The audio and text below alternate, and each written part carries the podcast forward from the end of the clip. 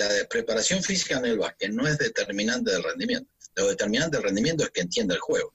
Un jugador que no entiende el juego, que no tiene buenos gestos técnicos, de nada le va a servir recorrer la cancha los 28 metros en un segundo y medio. Si recorre 28 metros en un segundo y medio, pero cuando le pones el balón driblando ya tarda 5 y si encima se va con el balón dribleando él contra 3 y tira, de nada sirve lo que hace el preparador físico, porque lo importante es que el básquet es un problema de resolución de problemas tácticos por medio de gestos técnicos con soporte físico. Ahora, cuando el jugador ya comprende el juego, puede resolver las situaciones de táctica individual eh, ofensiva-defensiva, las de pequeños grupos ofensiva-defensiva. Los gestos técnicos son correctos y no es un amputado deportivo. Yo le llamo amputado deportivo a aquel que solo juega con el lado dominante del cuerpo. Es decir, es un jugador ambidiestro. Entonces recién sí es importante la preparación física porque le permite defender más agachado, tener más intensidad, no cansarse, jugar durante mayor cantidad de tiempo con la máxima eh, potencia. Pero si no, la preparación física en divisiones formativas no es determinante. Lo que es importante es que a partir de ese periodo que aparece de desarrollo de entrenamiento, la preparación física se haga eh, dentro de lo posible con balón. Absolutamente todo con balón. Solo hago sin balón lo que no puedo hacer con balón, que es la fuerza especial, la fuerza general y la movilidad articular.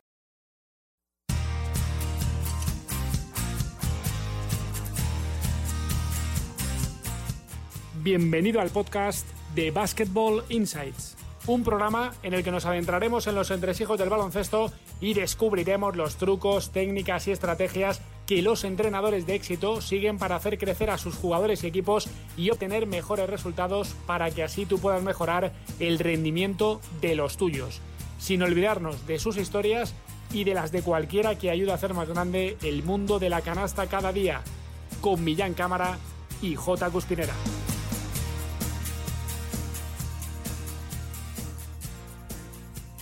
¿Qué tal? ¿Cómo estáis? Bienvenidos una semana más al podcast de Basketball Insights. Ya estamos por aquí para acercaros un nuevo caso, una nueva historia de éxito dentro del mundo de la canasta. Y antes de dar paso al invitado de esta ocasión, tenemos que comentaros un mensaje de nuestros amigos de Sport Coach, porque quizá alguno de los que nos escucháis habéis soñado con crear una plantilla, un equipo profesional de baloncesto, o queréis aprender los secretos de la gestión en clubes de élite, pues eh, que sepáis que si queréis preparar vuestro futuro en los despachos, lo podéis hacer con el segundo máster de dirección deportiva en baloncesto de Sport Coach, que es único en el mundo, está certificado por la prestigiosa Universidad Isabel I y es 100% online, además con unos profesores tremendos, Mauricio Gerardini, Joan Creus, Jordi Martí y muchos más. Así que ya sabéis, entrad en sportcoach.es y descubrid este fantástico máster, porque además, por ser oyente de nuestro podcast, vais a tener un extraordinario descuento de 100 euros en vuestra matrícula si aplicáis el cupón con la palabra Master Podcast, todo junto y en minúscula, porque en sportcoach.es lo quieres, lo haces y lo aprendes a tu ritmo. Más fácil imposible. Ya dicho esto, podemos presentaros a nuestro invitado de hoy, que es preparador físico profesional tanto en baloncesto como en fútbol. En la canasta ha trabajado este área en la Confederación Argentina de Básquetbol y en el fútbol en su día también fue coordinador de la preparación física del Club Agropecuario Argentino de la segunda categoría de Argentina. Además es entrenador FIBA y ha intervenido en clinics en España, Italia, Estados Unidos y buena parte de Sudamérica. Junto a todo esto, es profesor y es investigador universitario en varios centros y tiene distintos premios a sus espaldas. Tampoco podemos olvidar que ha escrito tres libros, dos sobre preparación física y uno sobre minibásquet, que es su otra gran especialidad. De todo esto vamos a profundizar a lo largo de la entrevista con nuestro invitado, que no es otro que Pablo Esper Di Césare. Bienvenido, Pablo. Buen día, ¿cómo te va? Gracias por la comunicación. Gracias a ti y bueno, en esos libros eh, haces mucho hincapié en lo que es, eh, en el primero de ellos, la preparación física aplicada a las edades que van desde los 10 a los 15 años. Eh, ¿Cómo la entiendes tú? ¿Cuál es tu punto de vista al respecto? Yo no creo que exista la preparación física a los 10 años. es un error. Yo doy la materia deporte de equipo en la maestría de formación y desarrollo. Lo que hay es un proceso de entrenamiento que debe estar dividido en formación, desarrollo, entrenamiento. Es decir, entre los 10 y los, vamos un poquito más atrás todavía, entre los 8 y los 12 años lo que hay es formación de las habilidades motoras generales. Precisamente lo que me pidió el Valencia que dé ahora la semana que viene en la clínica y en el Campeonato de España de Cadete. A continuación viene la etapa de desarrollo, que es el primer entrenamiento de las cualidades específicas. Eh, es muy difícil que vos puedas pedirle a un jugador que haga giros invertidos con el balón si previamente no sabe girar en velocidad sin el balón, en línea de carrera, sin perder dirección ni velocidad. Por lo tanto, toda habilidad específica se basa en una habilidad motora general. El cambio de dirección se basa en una habilidad motora general que es el freno y la cualidad física que la basa la fuerza, que es la madre de todas las cualidades físicas. Entonces, la idea es que entre los 8 y los 12 realicen formación de habilidades motoras, de los 13 a los 15 el desarrollo y a partir de los 16, 17 la eh, preparación física especial, teniendo en cuenta, y esto es importante determinarlo más allá que a muchos preparadores físicos no les guste, que la preparación física en el básquet no es determinante del rendimiento. Lo determinante del rendimiento es que entienda el juego. Un jugador que no entiende el juego, que no tiene buenos gestos técnicos, de nada le va a servir recorrer la cancha los 28 metros en un segundo y medio. Si recorre 28 metros en un segundo y medio, pero cuando le pones el balón driblando ya tarda 5 y si encima se va con el balón dribleando él contra 3 y tira, de nada sirve lo que hace el preparador físico, porque lo importante es que el básquet es un problema de resolución de problemas tácticos por medio de gestos técnicos con soporte físico. Ahora, cuando el jugador ya comprende el juego, puede resolver las situaciones de táctica individual eh, ofensiva-defensiva, las de pequeños grupos ofensiva-defensiva. Los gestos técnicos son correctos y no es un amputado deportivo. Yo le llamo amputado deportivo a aquel que solo juega con el lado dominante del cuerpo. Es decir, es un jugador ambidiestro. Entonces recién sí es importante la preparación física porque le permite defender más agachado, tener más intensidad, no cansarse, jugar durante mayor cantidad de tiempo con la máxima eh, potencia. Pero si no, la preparación física en divisiones formativas no es determinante. Lo que es importante es que a partir de ese periodo que aparece de desarrollo de entrenamiento, la preparación física se haga eh, dentro de lo posible con balón absolutamente todo con balón. Solo hago sin balón lo que no puedo hacer con balón, que es la fuerza especial, la fuerza general y la movilidad articular, porque la fuerza específica se puede hacer con balón, ya que la fuerza específica es el empujar en un chequeo o un freno en un cambio de dirección.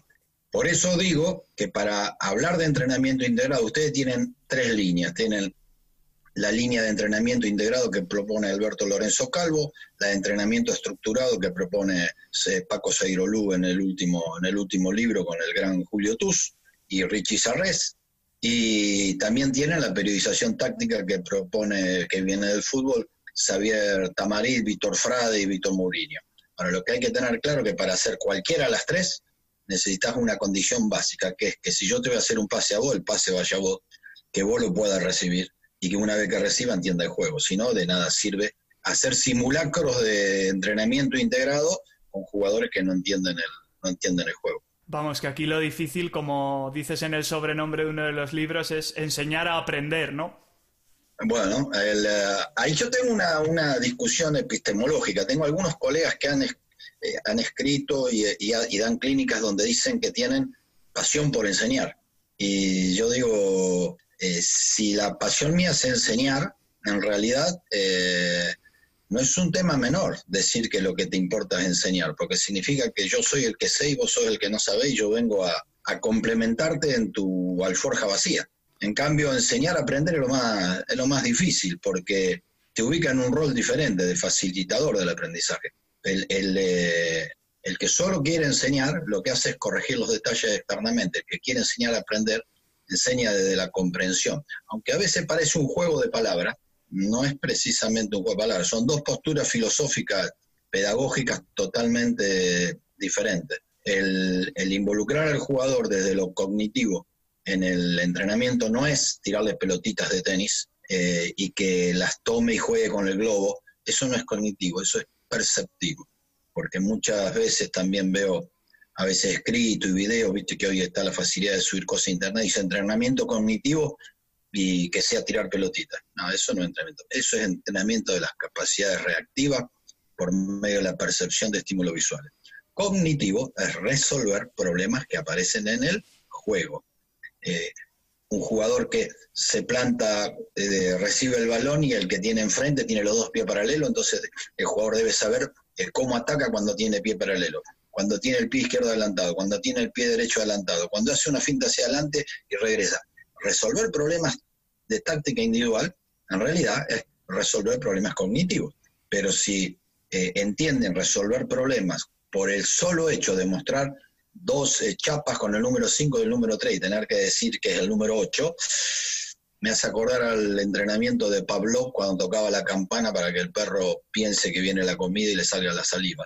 Es un entrenamiento totalmente conductista que se usa, y se usa mucho en el fútbol. ¿eh? En el fútbol eh, piensan que están entrenando cognitivo porque le muestran dos, dos números en cartas y tienen que decir qué número, qué número es.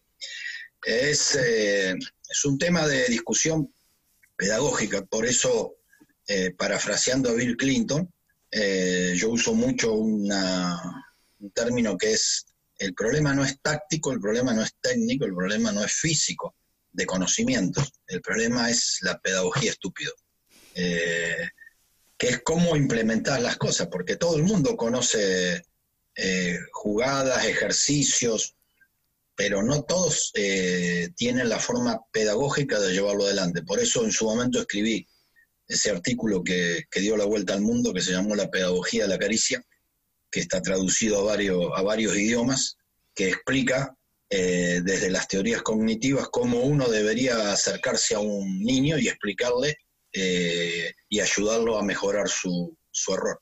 Cuéntanos un poco en qué se basa esto que comentabas. La pedagogía de la caricia eh, surge un día de una charla con mi, con mi papá. Eh, mi papá siempre jugó, jugó al básquet, pero una persona, eh, nosotros somos de ascendencia siria, una persona que no tenía estudio, tenía el primer grado de la escuela nada más, y siempre se interesaba por las prácticas nuestras laborales. Son dos de los de los tres hermanos somos profesores de educación física. De hecho, mi hermano desde ayer está viviendo en Europa el preparador físico de la selección de Finlandia de, de volei. Y le comentaba que había un jugador eh, que hacía todo mal. Eh, la bandeja por la derecha la hacía con los pasos de izquierda, cuando entraba por la izquierda la hacía con los pasos de derecha, me hacía paso derecho y tiraba con mano izquierda, y que ya no sabía qué recurso hacer, usar. Y le digo, hay unos días que me da una gana de darle una patada. Y me dice, papá, eh, fíjate cómo hace el domador. Dice, cuando va a montar un caballo que está sin domar.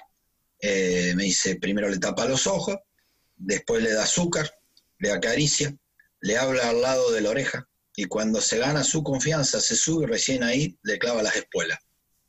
Y ese día, eh, con el, la poca estudio que tenía mi papá, eh, me hizo eh, volver a repensar la forma de dar. Y escribí el artículo que se llamaba La pedagogía de la caricia, que tiene que ver en que cuando uno le corrige un error a un chico, jamás debe comenzar por lo que hizo mal, porque si vos le decís, lo volviste a hacer mal, te dije que el pie izquierdo va adelante, te dije tal cosa, lo único que hace es predisponerlo, como decía el viejo, la pedagogía del puerco espín, que el puerco espín cuando se quiere defender lo primero que hace es levantar las púas.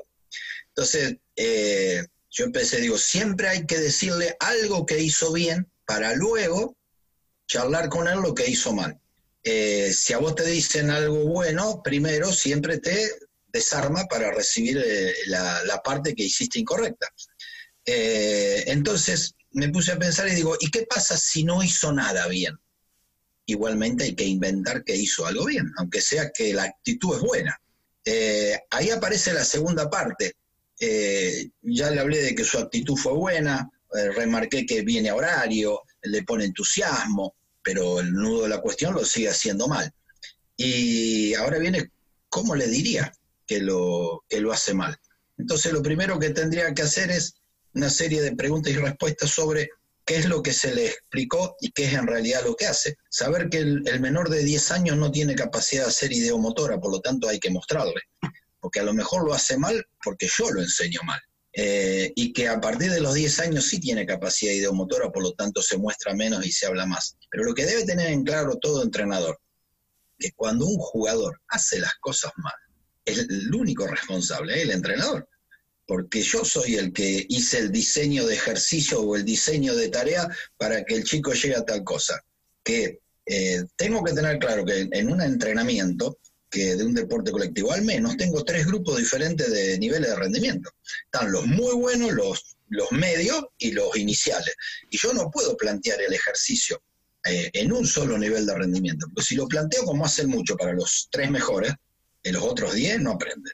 Si lo aprendo solo, si lo pongo solo para el nivel de grupo del medio, aprenden los del medio, los, más avanzados se demoran en su desarrollo y los más eh, eh, desarrollados no aprenden. Entonces, ¿qué debo hacer? Ante el mismo ejercicio, por ejemplo, un pasar y cortar, tengo que hacer un nivel de dificultad para los eh, menos capacitados, un nivel de dificultad para los que están en el medio, un nivel de dificultad para los más grandes. ¿Qué es más difícil? Sí, es más difícil. Lleva más trabajo, por supuesto, pero para eso nos pagan, para hacer el trabajo que corresponde y sentarnos y planificar. Y no hacer el típico caso del entrenador que yo le llamo que entrena por inspiración momentánea, que es el que llega a la cancha y dice, hoy, hoy hacemos lanzamiento, mañana, mañana hacemos defensa, pasado, pasado jugamos un partido, decís, ¿qué tiene que ver lo que hiciste el lunes con lo que hiciste el miércoles, con lo que hiciste el viernes? Eh, es importante porque ante la, aplicación de la pedagogía de la caricia lleva a la relación de un clima afectivo totalmente diferente a la persona que está todo el tiempo gritándole. Yo siempre digo que de ese entrenador, tanto de formativa como de, de mayores, que se la pasa todo el tiempo gritando y eh, transmitiendo el partido, lo único que está mostrando es que no hizo durante la semana, porque si no, no tiene necesidad de hacer todas esas pantominas que hacen al costado de la cancha, ya que el jugador lo hubiera aprendido durante la, durante la semana. Y finalmente, no olvidarse que el chico tiene derechos, uno de esos derechos es derecho a jugar. Entonces, eh, no todos van con la idea de ser el día de mañana la bomba Navarro. Alguno irá con la idea de que va a jugar, porque la mayoría del chico que va, que va a un club, cuando comienza el deporte, comienza al menos por tres, cuatro mandatos. Una, mandato familiar. El padre fue jugador de básquet, el niño tiene que jugar al básquet. Dos, vio por televisión y le gustó. Tres, mis amigos van a básquet. Cuatro, el entrenador es muy conocido.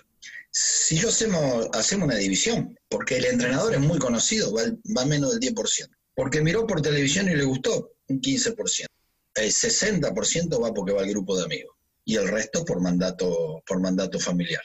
Entonces, si cuando el chico va, se encuentra con que la forma pedagógica que le dan no le produce placer, lo más probable es que deja, deja el deporte. Es el mismo caso que cuando el ejercicio está mal planteado, o las actividades están mal planteadas y el chico no juega y no lanza. ¿Qué pensás que es lo que, lo que produce, el, diría Freud, la pulsión de placer? Meter la pelota en el aro. Y si vos lo tenés todo el día haciendo ejercicio que no tira al aro, no va a haber pulsión de placer, se aburre y se va. ¿Por qué yo me enojo tanto con aquellos entrenadores eh, y con la FIBA que proponen que el aro de Mini a los 11 años esté a 305? Digo, no sé qué tienen los muchachos en la cabeza, porque a los 6, 7 años la pelota tiene que ser la número 3 y el arito tiene que estar a un metro 80, un metro 90. A los 9, 10 tiene que estar a 2,65 con la pelota 5.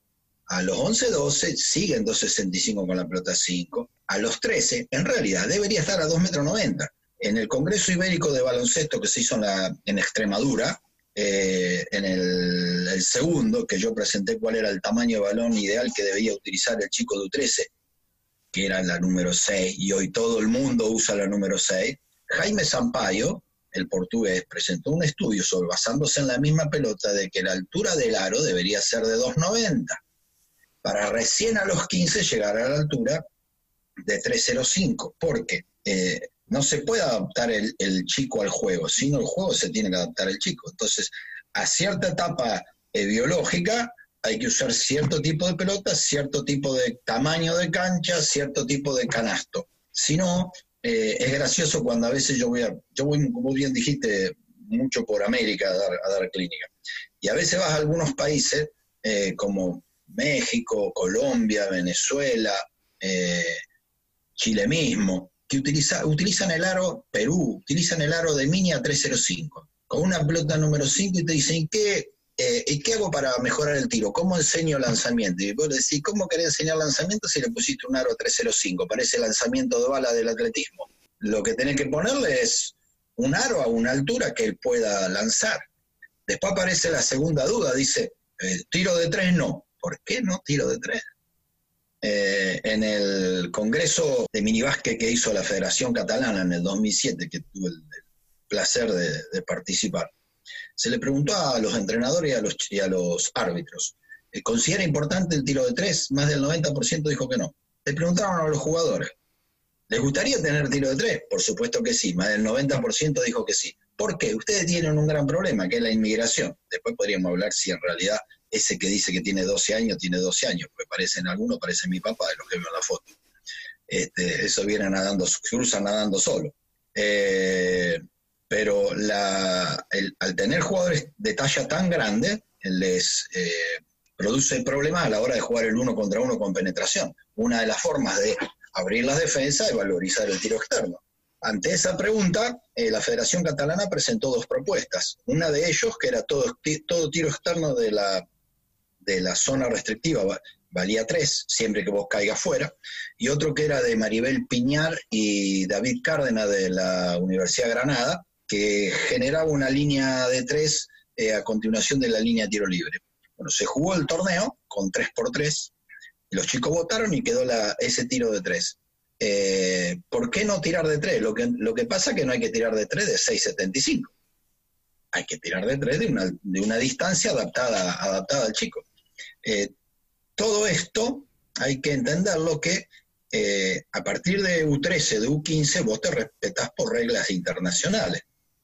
Pero antes que eso, cada país, incluso cada comunidad autonómica e incluso cada liga puede decidir las reglas con las que quiere jugar eh, buscando el desarrollo de, sus jugadores.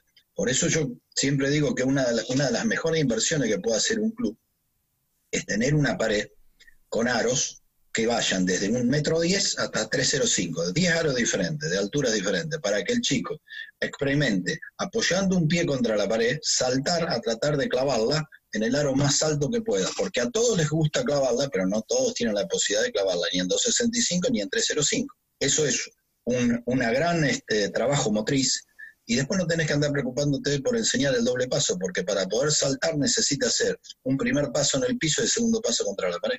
Es una, forma eh, pedagógica libre, de libre exploración, que permite eh, rápidamente la conquista del gol. Un poco esa es la, idea pedagógica sobre la cual se centra el, el libro del minibásquet.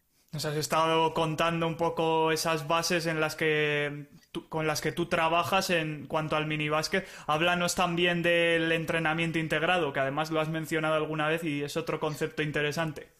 El entrenamiento integrado, eh, me acuerdo que la primera vez que lo escuché, lo escuché a, al amigo Alberto Lorenzo Calvo cuando estaba en el, en el INEF de Madrid.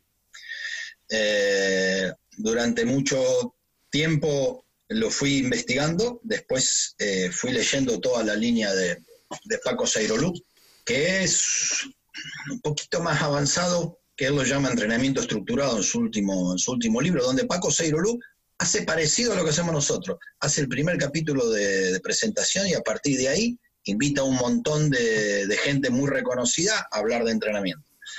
Eh, yo creo que el entrenamiento estructurado que propone Paco es eh, solo para atletas de alto rendimiento. Eh, pero el entrenamiento integrado, eh, siempre que existan las bases mínimas, que como decía, son poder resolver el, uno contra uno ofensivo-defensivo, y que el jugador haga los fundamentos con el mismo nivel de maestría para la derecha y para la izquierda, eh, debería ser la base del entrenamiento, lo que significa que quiero entrenar la resistencia aeróbica específica del juego, ¿lo saco a correr? No, muchachos, no hay que sacar a correr hay que hacerlo correr a de la cancha, no, no hay que hacerlo correr a de la cancha. Hay que llevarlos a subir por las gradas, no, no hay que subirlo a llevarlos a subir por las gradas. No hay que llevarlo a correr al parque, eh, no hay que hacerlo suicida, no, hay que hacerlo para el básquet. Lo que, si quiero hacer un trabajo de resistencia donde eh, el objetivo esté puesto específicamente sobre la fuerza específica, es decir, los frenos y las paradas, ¿qué hago? Mayor cantidad de jugadores en un espacio más chico. Por ejemplo, divido la cancha en cuatro y pongo tres contra tres en cada cuarto de cancha. Ahora, si el objetivo es que sea más aeróbico, eh, pongo dos contra dos en media, en media cancha y cuando recupera la pelota tiene que ir a defender a la cancha, a la cancha contraria. Pero en todo tiempo lo que tenga que ver con correr está supeditado a resolver situaciones de, juego. Eh, cuando se habla del entrenamiento pliométrico, que es eh, a lo que yo me, dedico más, más tiempo, hay, tres tipos de ejercicio, el general, especial y específico. El general es el clásico ejercicio drop jump, subirse al banco, saltar y caer, eh, caer y saltar. El, específico, el, especial es cuando ya aparece el balón. Por ejemplo, saltar a golpear el, palmotear el balón contra el tablero.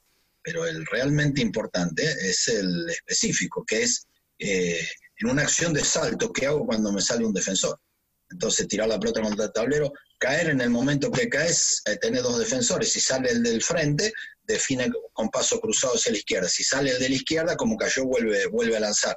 Situaciones como esas son las que asocian eh, la cualidad física que quiero entrenar con eh, la resolución de un problema de juego, que es lo, que debería ser, en definitiva, lo importante del, del, trabajo integrado. En el curso que yo doy, que finalizó ayer, del grupo sobre entrenamiento, eh, por plataforma virtual, como está el de, ProCoach. Eh, un, alumno me pregunta ayer, eh, muy bien, me dice, ¿hasta qué punto es importante el entrenamiento pliométrico para mejorar 3 o 4 centímetros la altura de salto?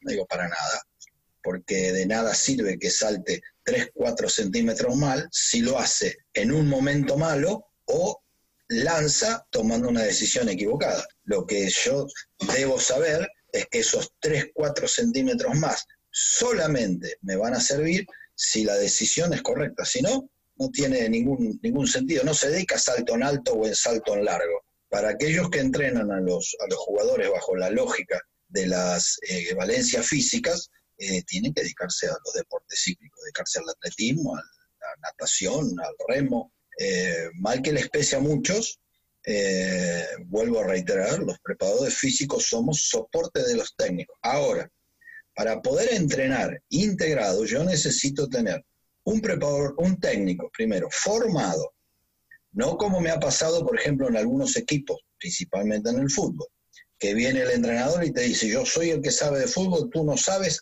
hágamelos correr. Decir, pero así entrenaba Colón cuando vino 1492 este, las cosas evolucionaron. Bueno, hay gente que no evoluciona. Eh, ese es el problema cuando a veces te toca un entrenador que no, eh, no ha estudiado principalmente. ¿eh? En el fútbol se da mucho. El nivel de, el nivel de estudio de, de un entrenador superior de fútbol de España es muy superior al nivel de estudio de un entrenador argentino de fútbol, porque hasta no hace muchos años solamente se le exigía tener terminada la escuela primaria. ¿eh? Hoy se le exige, voy a hacer esa cara lamentablemente así, eh, hoy se les pide solo la secundaria y muchos por ser exjugadores hacen un curso por internet de seis meses y reciben el carnet para dirigir. En cambio, técnico de básquet argentino eh, o el de hockey argentino, el de hockey de hierba, tienen un proceso parecido al de ustedes primer año sos de un nivel, segundo año sos otro nivel, tercer año sos otro, sos otro nivel, tenés que ir a hacer práctica pedagógica, es decir, que construir un entrenador eh, lleva no menos de cuatro años de estudio. En el caso mío, por ejemplo, yo primero tuve que ser profesor de educación física, cuatro años, para después poder hacer el, de, el curso de entrenador, que me llevó un año más, tres veces por semana, irme a vivir a Buenos Aires a hacerlo. Eh, a veces se te hace difícil encontrar un técnico, eh, principalmente en el fútbol actual, eh, que entienda que para poder hablar de entrenamiento integrado, nosotros nos tenemos que juntar el viernes y armar la semana de entrenamiento, porque hay una realidad. Si hablamos de profesional, eh, difícilmente arme más de una semana o dos semanas, porque esto es como dijo un entrenador, pegan el palo y entra, somos Gardel, Leperi y los cuatro guitarristas pega en el palo y sale, somos peor que el diablo. Por lo tanto, este, planifiquemos semana por semana, porque principalmente el fútbol profesional es, así. Entonces, eh, en formativa no, en formativa te da más tiempo para hacerlo, pero cuando vos estás eh, trabajando con sistema integrado, vos necesitas los viernes juntarte con el entrenador y el asistente para, primero, poner cuáles son los objetivos de la semana. Segundo, a partir de los objetivos de la semana, los, los ejercicios específicos los debe diseñar el entrenador. El preparador físico lo que hace es decir, bueno, las repeticiones duran tanto, las cargas duran tanto, en la pausa hacemos tal cosa, hacemos tanta serie. Ahora, cuando yo hago un ejercicio que es más físico-técnico, es decir, está pensado de lo físico utilizando gestos técnicos, yo no, no puedo tener que el entrenador se vaya a tomar café. El entrenador tiene que estar en entrenamiento para corregir los gestos técnicos. Así como cuando él está dando la parte táctica, yo trabajo con algún jugador que está fuera de forma o con alguno que viene de, preventivo o manejo la pausa, cuando yo doy la parte física eh, con pelota, el entrenador tiene que estar ahí presente para corregir lo, táctico. Así es como se trabaja el entrenamiento integrado. Y por ejemplo, ¿por qué digo que necesitas saber eh, el objetivo de la semana? Porque si el objetivo de la semana, digamos del día miércoles, hoy, técnico, eh, yo no puedo al inicio hacer entrenamiento neuromuscular, porque el sistema nervioso es el primer sistema que acusa cansancio. Si yo hago entrenamiento neuromuscular eh, y el entrenador después pretende corregir fundamentos técnicos, los jugadores llegan con la cabeza destruida. Yo debo hacer otro tipo de entrenamiento. Pero cuando no existe esta comunicación entre los dos, es probable que yo haga entrenamiento neuromuscular y él después haga juegos reducidos, los cuales implican un nuevo trabajo neuromuscular. Y en realidad estamos entrenando, entrenando mal. Pero eh, lo ideal debería ser a partir de los 14, 15 años formativas, eh, excepto la fuerza general, bajo las ideas del entrenamiento funcional, que no es el circo ese del CrossFit. ¿eh? digamos, es funcional para la persona que lo realiza, es basado en la anatomía funcional, pensado sobre cadenas motoras. Eh, más todo lo que tenga que ver con movilidad lumbopélvica, movilidad eh, torácica y movilidad en general de columna, que vienen de la hipocinesis actual de la vida frente a las pantallas. Eh, eso lo tengo que hacer fuera del entrenamiento, el resto hay que hacerlo con pelota. Para ti, ¿cuáles serían un poco las claves del preparador físico de baloncesto a partir de tu experiencia? Eh, en formativa, eh, porque, porque son funciones diferentes, por eso digo. En, formativas no debe olvidarse primero de todo que es docente, eh, que está más para enseñar patrones motores básicos, para corregir errores de movimiento, para eliminar disfunciones, para disminuir las asimetrías y normalmente es el nexo entre el técnico y el jugador y es aquel que tiene que mantenerle la motivación alta. Pero el, yo digo que el preparador físico de formativa es un constructor de jugadores. Es aquel que tiene que armar toda la arquitectura eh, del jugador. Y cuando hablas de un jugador alto, eh, que es el que el, normalmente el más importante, ¿Por qué digo el más importante? Porque Campaso hay uno. Eh, ojalá hubiera 100 Campasos, pero Campaso hay uno. Como hubo un Tyrone Boyd, son muy pocos los jugadores bajos que tienen un rendimiento tan extraordinario que son capaces de ir hasta la canasta contra un tipo 220 igual tirarle. Pero la trascendencia del juego lleva a que uno trata de tener jugadores altos en todas las posiciones. ¿Por qué jugadores altos en todas las posiciones? Eh, principalmente por el apareamiento defensivo. Si yo tengo un ala de 2 metros y lo defiende un, ala de 1,85, 1,88, aparte de los 10 centímetros hay 15 kilos de diferencia, lo más probable es que el equipo juegue cuatro abiertos, ese jugador se postee y el otro por más esfuerzo que haga no va a poder nunca, nunca defenderlo. Entonces, cuando a los 12, 13, 14 años eh, empezamos a tener esos chicos muy altos, por ejemplo, el, video que se ve del chico canadiense este que contrata el Real Madrid, eh, el cual ya le han cargado pobre una mochila terrible, porque ya si no, si no llega a la NBA, pobre chico va a volver nadando a Canadá solo.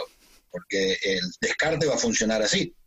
El descarte va a funcionar ahora todo y si no llegas a, cumplir con las expectativas, eh, vuélvete a tu casa nadando, porque eh, un entrenador dijo un día, cuando llego al club me recibe el presidente, cuando me despiden me cierra la puerta el portero. Bueno, en este caso va a pasar lo mismo, lo mandaron un avión en primera, cuando ojalá le vaya bien, pero si no le va bien, le van a dar un bote a, pedales para que se vuelva pedaleando a Canadá. Eh, en caso de estos, de estos chicos, que son los, los determinantes para mí del juego, yo me acuerdo una frase de un entrenador que decía, eh, ¿por qué le dedicas tanto tiempo a los saltos? Me dice, porque a los saltos les puedo enseñar, a los petizos no los puedo hacer crecer. En el caso del alto, el alto tiene un grave problema que es, por ahí en un año creció 25 centímetros, por lo tanto, su esquema corporal eh, se reestructuró. Lo que antes le era fácil, ahora le es difícil. Perdió principalmente coordinación. Sobre ellos, el trabajo del preparador físico es muy importante. Primero que debe ser individualizado, antes o después del entrenamiento, pero individualizado, porque tiene que volver a, modificarle su motricidad general, no la motricidad especial. Primero tiene que volver a modificarle la motricidad general, que vuelva a saltar la comba, que pueda saltar con un pie, con el otro, que pueda frenar, que pueda girar. Eh, es un trabajo muy importante. Ahora, si pasamos a eh, jugadores ya formados, juniors de alto rendimiento, jugadores de primera división, el trabajo del preparador físico es otro. Si es un equipo junior de cantera profesional, eh, su trabajo es formar jugadores que rápidamente estén en condiciones para cuando el técnico de primera los llame, eh, poder rendir sin grandes problemas. Para eso tiene que estar en comunicación permanente con el preparador físico de la primera, para eh, utilizar sistemas de entrenamiento similares para que el jugador cuando pasa no sienta el, no sienta el cambio. Eh, pero si está en el equipo profesional, sus funciones son tres al menos. Una, que no se lesionen, porque es el rubro principal donde enseguida el punto lo ponen sobre el preparador físico. Eh, muchas veces se lesionan no por culpa del preparador físico, pero cuando hay lesión, siempre la responsabilidad se la tiran al preparador físico. Entonces, que no se lesionen. Por lo cual, debe analizar todas las asimetrías y disfunciones que tienen los jugadores para generar planes individuales, preventivos fuera del entrenamiento. La segunda es que tengan la máxima prestación deportiva. Para ello debe trabajar a intensidades altas. La tercera es estar encima del plantel para tratar de que se cumplan todos los principios del entrenamiento invisible. ¿Por qué? Si yo soluciono las disfunciones, no tengo asimetría, eh, mi plantel entrena con, planes individuales para cada uno, el técnico es muy bueno, el preparador físico es bueno, entrena la cantidad de horas que corresponde. Y cuando se van a la casa, se quedan jugando a la play hasta las 4 de la mañana, eh, o tienen una vida sexual desorganizada, por eso yo siempre en los equipos profesionales prefiero casado que estén con la señora. Eh, es una realidad. A mí me ha tocado con con el equipo profesional de fútbol, es muy difícil las tentaciones para los solteros. Eh, si eh, tiene una dieta para realizar, pero después termina comiendo tortas de grasa, si tiene cosas para comer y no las come, lo más probable es que eso lleva a un descenso de su rendimiento que termina después con una lesión y la primera cosa que se dice es tan mal entrenado físicamente. No, tan bien entrenado. El problema es que uno no puede eh, perseguirlos eh, en, su vida, en su vida privada. Eh, nosotros siempre nos llama la atención que el jugador argentino de fútbol, no el de básquet, el de básquet es, una, un nivel sociocultural diferente en la Argentina al del básquet respecto al de la mayoría del fútbol que cuando está en, Argentina le tenés que poner un policía al lado para que lo controle, y cuando se va a Europa, como todos más o menos el ritmo de vida es parecido, este, hasta cuando pega una patada levanta, lo levanta con la mano y pide disculpas. Y acá en Argentina pega una patada y hace una historia al árbitro como diciéndole no le, no le pegué lo suficiente como para que me, amoneste. Eh, la, una de los factores de crecimiento de los jugadores es, es cuando van allá a vivir a Europa. De hecho, el gran cambio que tuvo la generación dorada, también hay que decirlo, porque a veces muchos dicen, eh, no, yo formé el jugador, no, yo era el preparador físico, no, digamos las cosas como son. Nosotros tuvimos una crisis en el 2001 económica que llevó a que infinidad de chicos se fueron. Yo trabajaba para una agencia que tenía 85 chicos menores de 18 años viviendo en Italia, dentro de los cuales salió una extraordinaria jugadora chilena que jugó en España, Xiomara Morrison, eh, la, morena que incluso fue la primera chilena en jugar en la NBA, en la WNBA. Eh, los jugadores se fueron a los 17, 18 años porque la mayoría de los argentinos tenemos pasaporte comunitario, como es mi caso. Entonces, no ocupaban plaza y pasaron a entrenar con los mejores entrenadores españoles o italianos, los mejores preparadores físicos, con los mejores gimnasios y con el mejor nivel de competencia. Si el jugador tiene todas las, este, las condiciones personales y encima le pones buena alimentación, el mejor entrenador, el mejor preparador físico y el más alto nivel de competencia, no tenga ninguna duda que se va a desarrollar. Porque eh, el desarrollo importante de muchos jugadores se hizo eh, en España, sacando el caso de Ginobili, que se hizo en Italia. Eh, después de ahí saltaron a la NBA, después vinieron a la Liga Argentina, pero Nocio, Niesco, todo ese grupo se formó en España. Hoy Campaso, si se hubiera quedado en Peñarol, no sería Campaso. ¿Por qué eh, es Campaso, porque el Real Madrid, que primero lo cedió, eh, le da la posibilidad de jugar todas las semanas en el máximo nivel de rendimiento. Y de la única forma que un chico mejora es jugando en el máximo nivel de rendimiento. Si vos vas a jugar dos partidos al año donde son parejos y el resto de los partidos del año ganaste por 50, perdiste por 50, eh, nunca vas a mejorar porque te acostumbras a jugar a un ritmo de, a un ritmo de exigencia menor al real. Entonces el día que te enfrentas con un rival que es intenso a la hora de jugar, no lo puedes resolver porque vos no estás acostumbrado ni a entrenar ni a jugar a ese nivel. Eh, por eso la, función del, preparador físico eh, en, el deporte profesional yo creo que es la fundamental es que no se lesione, que comprendan que la vida, eh, su vida deportiva depende de lo que hacen en el entrenamiento invisible y después que puedan mantener un ritmo alto, de alta intensidad todo el tiempo posible. ¿Y qué diferencias dirías que hay entre ser preparador físico a nivel de club y serlo de una selección? No sé si hay tantas diferencias en el rol, sino en el objetivo. Primero, en el club los tengo todo el año. Eh, en la selección los tengo por periodos. Eh, lo, que debería ser un preparador físico de selección, y esto lo hemos hablado muchas veces con, Manuel Álvarez, el preparador físico de la selección argentina, que eh, para mí es el paradigma del preparador físico argentino, junto con Nico Bastarrica, el, preparador físico de San Lorenzo. Eh, ¿Por qué digo el paradigma? Porque él solo trabaja en la selección, él es director de un colegio. Eh, no ha querido volver al, al básquet profesional. Él trabaja solo en la selección. Lo debe hacer muy bien porque van ya tres Juegos Olímpicos, tres Mundiales que lo, que lo hace. Entonces, cuando hablamos con él, eh, siempre hablamos de primero pedagogía, después hablamos de, entrenamiento. Y la primera función que debe cumplir el entrenador, el preparador físico de selección, es tener comunicación permanente con el preparador físico del jugador del club.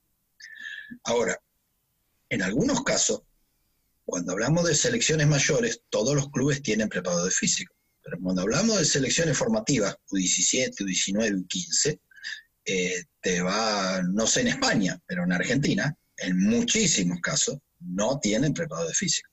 No hay. No solo no hay, no hay gimnasio en el club.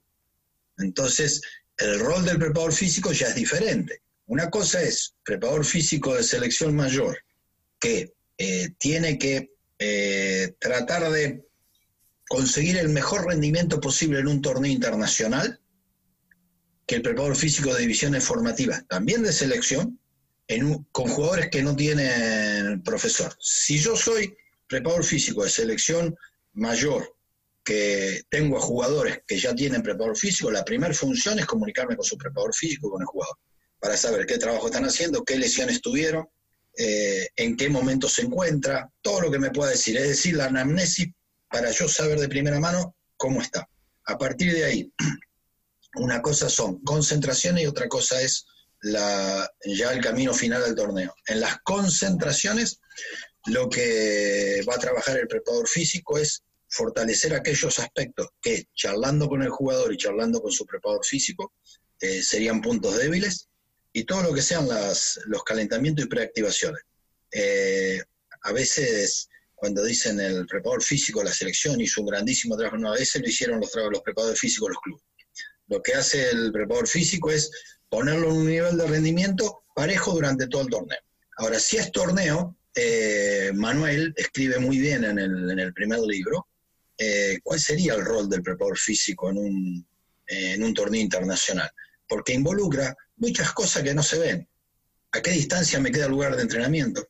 ¿En qué voy y en qué vengo? ¿Qué condiciones tiene el lugar de entrenamiento? ¿Qué medios tengo para entrenar? ¿A qué hora me dan el entrenamiento? ¿Qué relación tiene el entrenamiento con la comida? ¿Qué hablar con el dietólogo para ver la comida previa, durante y posterior? Eh, son cosas diferentes. Lo que en un torneo internacional, por ejemplo un mundial, y en el próximo libro escribe Enrique Salinas, eh, la función del preparador físico es los calentamientos, las activaciones y las recuperaciones. No es más que eso, ¿eh? porque lo que haga él no va a determinar el nivel de rendimiento, al contrario, hasta pueden lesionarlo. Lo importante en esos torneos es la parte táctica. Si es preparador físico de, de un club, lo que debería tener es un programa de desarrollo de las cualidades físicas de los jugadores y poder al menos tres veces al año evaluar para ir viendo si los jugadores van modificando o no. Eh, es eh, difícil a veces dar recetas porque, como te digo, en Argentina, uno de los problemas más grandes que hay en las formativas es que no hay preparadores físicos. Si hay preparadores físicos son exjugadores. Si son exjugadores realizan exactamente lo mismo que hacían con ellos para todos los chicos. Eh, en muchos lugares los clubes no tienen gimnasio. El chico tiene que ir a un gimnasio donde lo recibe una persona que normalmente no tiene la más mínima idea de básquet y le hace hacer rutinas de alterofilia que son tanto para mí que tengo 55 años, para mi señora que tiene 54 y para el chico que tiene 14 y juega de pivo. Eh, la función del preparador físico de formativa es mucho más compleja eh, e importante que la del preparador físico profesional, con la única diferencia que el preparador físico de formativa cobra el 5% del, del profesional. Es una actividad no valorada, eh, que esperemos que algún día se, se valore. Eh, y el preparador físico de selecciones nacionales de formativas, eh, ahí le aparece el doble rol. Si el, si el chico tiene la suerte de tener preparador físico, lo mismo que con primera, comunicación con el preparador. Si el chico no tiene la suerte, bueno, las concentraciones va a tener que enseñarle los ejercicios que corresponden y hacerle un plan individual para tratar de mejorar sus fortalezas y, disminuir sus debilidades. Son roles totalmente, totalmente diferentes, totalmente eh, diferentes. Yo hablo mucho con mi, con mi hermano, mi hermano hace siete años que está fuera del país, fue primero preparador físico de la dupla subcampeona del mundo de beach volley alemana, Después fue campeón de la Copa del Golfo Arábigo con Bahrein. De ahí se fue a la Superliga Polaca de y la liga más importante del mundo. Pasó con Irán, clasificó a los Juegos Olímpicos. Ahora estuvo hasta en China dos años con el Mundial y pasó a Finlandia. Y hablamos eh, que ese rol del preparador físico no solo depende del nivel de rendimiento, también depende de las culturas. Eh, por ejemplo, él le tocó con Bahrein ser preparador físico del proceso de preparación para el, campeonato del Golfo, que para ellos es la Champions, en pleno Ramadán, con jugadores ortodoxos que hacían 30 días de, ayuno. Y yo te invito a que vos encuentres un libro escrito que diga cómo se entrena un jugador físicamente cuando hay Ramadán. No hay. Eh, son las cosas que no están en los libros. ¿Y quién pensás que tiene que hacer el equilibrio entre la carga del técnico, lo que come el jugador? El preparador físico. Por eso a veces eh, eh, no tenemos la importancia que debería tener como rol el de la, formativa. Y siempre se va tras el delumbramiento del, preparador físico profesional. Incluso el preparador físico profesional le pasa algo. Por ahí está trabajando mal y tiene 10 lesionados. Eh, todos por problemas musculares Eh, por ejemplo, el caso clásico del fútbol, que es el, desgarro de posteriores, isquiotibiales, o isquiofemorales, llámale como quieran, eh, que normalmente es por un desbalance entre la parte anterior y la parte posterior del pie. Pero mientras vas ganando, nadie se acuerda de los días lesionados. Ahora, perdés tres partidos seguidos y no te preocupes que la prensa te cuenta todos los lesionados que tenía y la culpa es del preparador físico. Lamentablemente es el fusible más, más rápido para, para cambiar. Si vos no sos preparador físico del técnico, que no te trajo él, lo primero que va a decir, no los noto rápido, los noto sin pierna. Y vos decís, ¿y con qué ojímetro me lo mediste? Porque no tenés ningún tipo de tecnología para, para medirlo. Hoy en día, a raíz del, de los sistemas que, existen de telemetría y de los GPS y los catapult y los GPS y Sport, no puede medir el nivel de intensidad del jugador. Pero volvemos a lo mismo, ¿eh? lo definitorio no es eh, en qué frecuencia cardíaca trabaja, eh, cómo se recupera lo definitorio, si mete la pelota o no mete la pelota. Y para meter la pelota tiene que entender el juego. Y si entiende el juego y lanza mal, tampoco va a meter la pelota. Es decir, que el 70% del, de, la, de lo determinante del trabajo es lo que haga el director técnico. Nosotros somos parte de apoyo a su, a su rendimiento. Como cada episodio, ya sabéis que nuestro J. Cuspinera deja una pregunta para nuestro invitado. Vamos a ver qué es lo que ha preparado en esta ocasión para Pablo. Hola Pablo, eh, esta es mi pregunta. Para ti, ¿cuáles son los ingredientes que nunca deberían faltar en un entrenamiento de minibásquet? Venga, un saludo. Hasta luego. Bueno, eh, buena pregunta la de, la de Jota. Eh, el, primer ingrediente que no debería faltar nunca es el juego. Eh, todo, toda práctica, sí o sí, debe terminar en juego. Cuando hablo juego no necesariamente es un juego recreativo, sino jugar al básquet un error, y lo, ponemos en el capítulo, en el de la en el de Pedagogía de la Sonrisa, de la caricia, eh, dice eh, que nunca pase que el chico me diga, profe, ¿cuándo jugamos? Porque si el chico me plantea, profe, ¿cuándo jugamos? Miro el reloj, se terminó la práctica, y le digo, jugamos la próxima, fracasé como, fracasé como profesor. Es el punto uno. El punto dos, que no debería eh, faltar es eh, el tiempo activo pleno del chico en práctica. No hay que hacer eh, grandes filas donde el chico tenga un trabaja 10 segundos y espera un minuto y medio. para eso debo tener material suficiente y si no tengo material suficiente debo imaginarme la distribución espacial para permitir que todos estén en plena actividad. Los deportes, en especial el básquet, es un deporte que se aprende por medio del movimiento. Por lo tanto, no tiene que haber ni chicos sentados, ni chicos parados, todos tienen que estar en plena actividad. La tercera condición es, como decía hoy, que el ejercicio esté adaptado al nivel del, chico. Eh, no poner, como decía Vygotsky, cosas que estén fuera de su zona de desarrollo próximo, sino que sean cosas a las cuales él pueda con un esfuerzo adaptarse y aprenderlas. La cuarta para mí determinante, el clima emocional de la clase. Eh, tiene que tener alegría de ir al entrenamiento y estar contento cuando se va esperando el próximo entrenamiento. Para ello, el entrenador debe saber absolutamente el nombre de todos los jugadores, no utilizarle motes, llamarlos todos por igual. La quinta, dedicarle el mismo tiempo a todos los jugadores.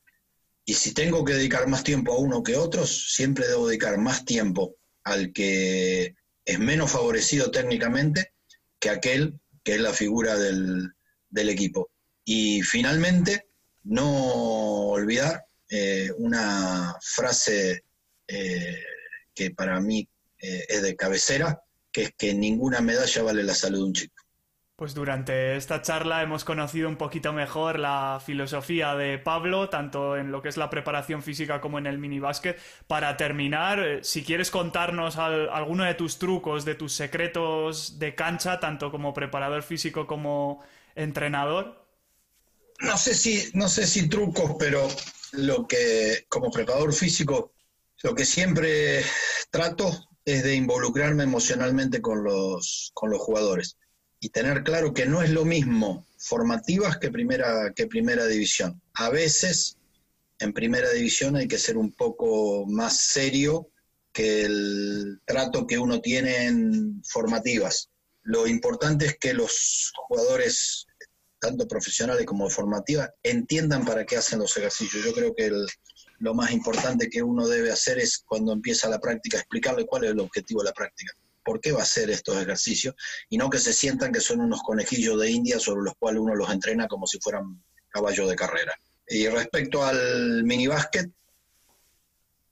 lo primero que tiene que tener un entrenador es una inmensa paciencia y ganas de trabajar el mini. Cuando sienta que eh, todo el griterío y, que la cantidad de preguntas que hacen los chicos lo abruma, tiene que empezar a pensar que tiene que dejar el mini por una categoría superior. Eh, no necesariamente la edad indica que hay que pasar a categorías superiores, sino que es el nivel de actitud. A mí no me gusta ser técnico de divisiones grandes. Yo no, nunca dirigí ni siquiera U17. Eh, de U17 en adelante siempre fui preparador físico. A mí me gusta dirigir divisiones eh, menores, eh, porque creo que es donde mejor me siento por mi forma de por mi forma de ser. De hecho, he rechazado ser técnico de categorías más grandes. A veces cuando me dicen, venga a dar una clínica de alto rendimiento, le digo, sí, de preparador físico. Me dice, no, desde lo técnico, no, ¿Cómo voy a hablar de alto rendimiento como técnico si yo nunca trabajé en alto rendimiento como técnico? Siempre fui preparador físico. Hay un, hay un dicho en el Martín Fierro que dice, cada, cada chancho en su teta la forma de mamar. Entonces, eh, o el zapatero a su zapato, que es el que tienen ustedes. Eh, uno tiene que dedicarse a lo que hace, pero creo que tanto en el mini como en la preparación física, eh, el secreto, el truco, sería nunca perder la pasión. Pues Pablo, muchísimas gracias por estar con nosotros. Ha sido un rato de aprendizaje intenso y antes de despedirnos, cuéntanos dónde podemos conseguir tus libros y sobre todo cómo podemos contactar contigo.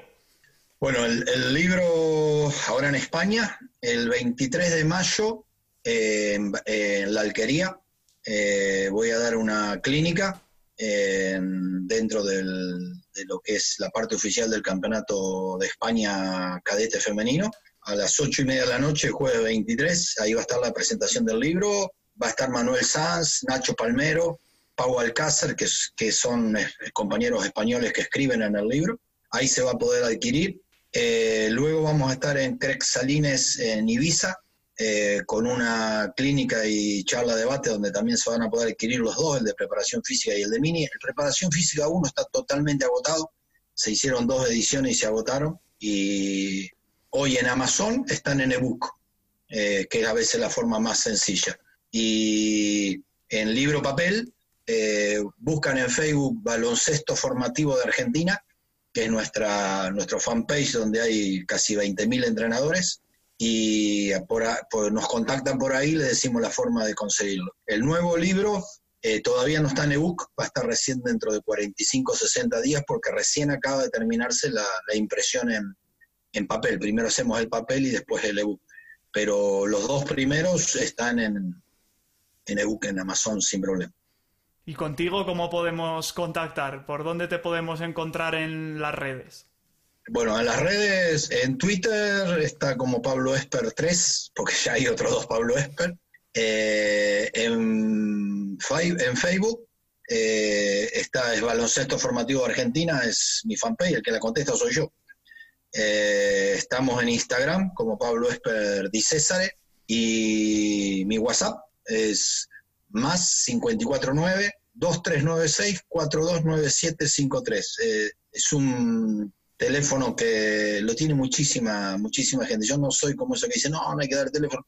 Ahí está el teléfono. Cuando tengo tiempo contesto. Es más 54, que es Argentina, 9, 2396 el código de área, 429753, ese es mi, mi WhatsApp. Este, ahí tenés un montón de formas, todas las contesto yo. El Twitter lo contesto yo, en Instagram lo contesto yo, lo cual me lleva un tiempito todas las mañanas. Pues Pablo Esperdi César, muchísimas gracias por formar parte de este nuevo episodio del podcast de Basketball Insights. Ha sido un placer. para mí fue, fue un honor eh, que J me haya convocado después del maestro Miguel Volcan Sánchez con el que tuve.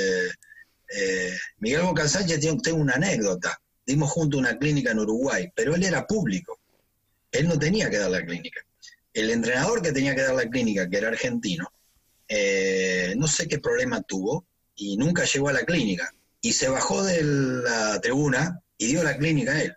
Este, y él ha ido a hacerla y fue, fue un éxito. Fue la, eh, en Paysandú, en Uruguay, dimos la clínica juntos.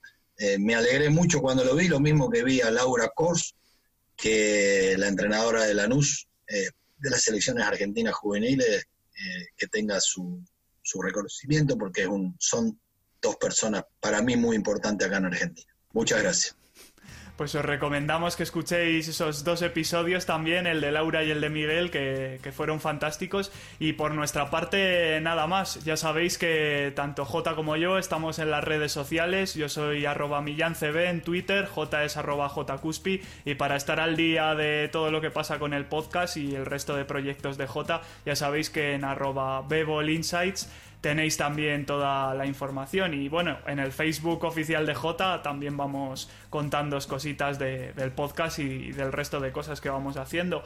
Por lo demás, ya sabéis que tendréis el programa disponible en las principales plataformas de podcasting. Próximamente, en algún momento, llegaremos a YouTube en formato vídeo también, lo, así lo esperamos.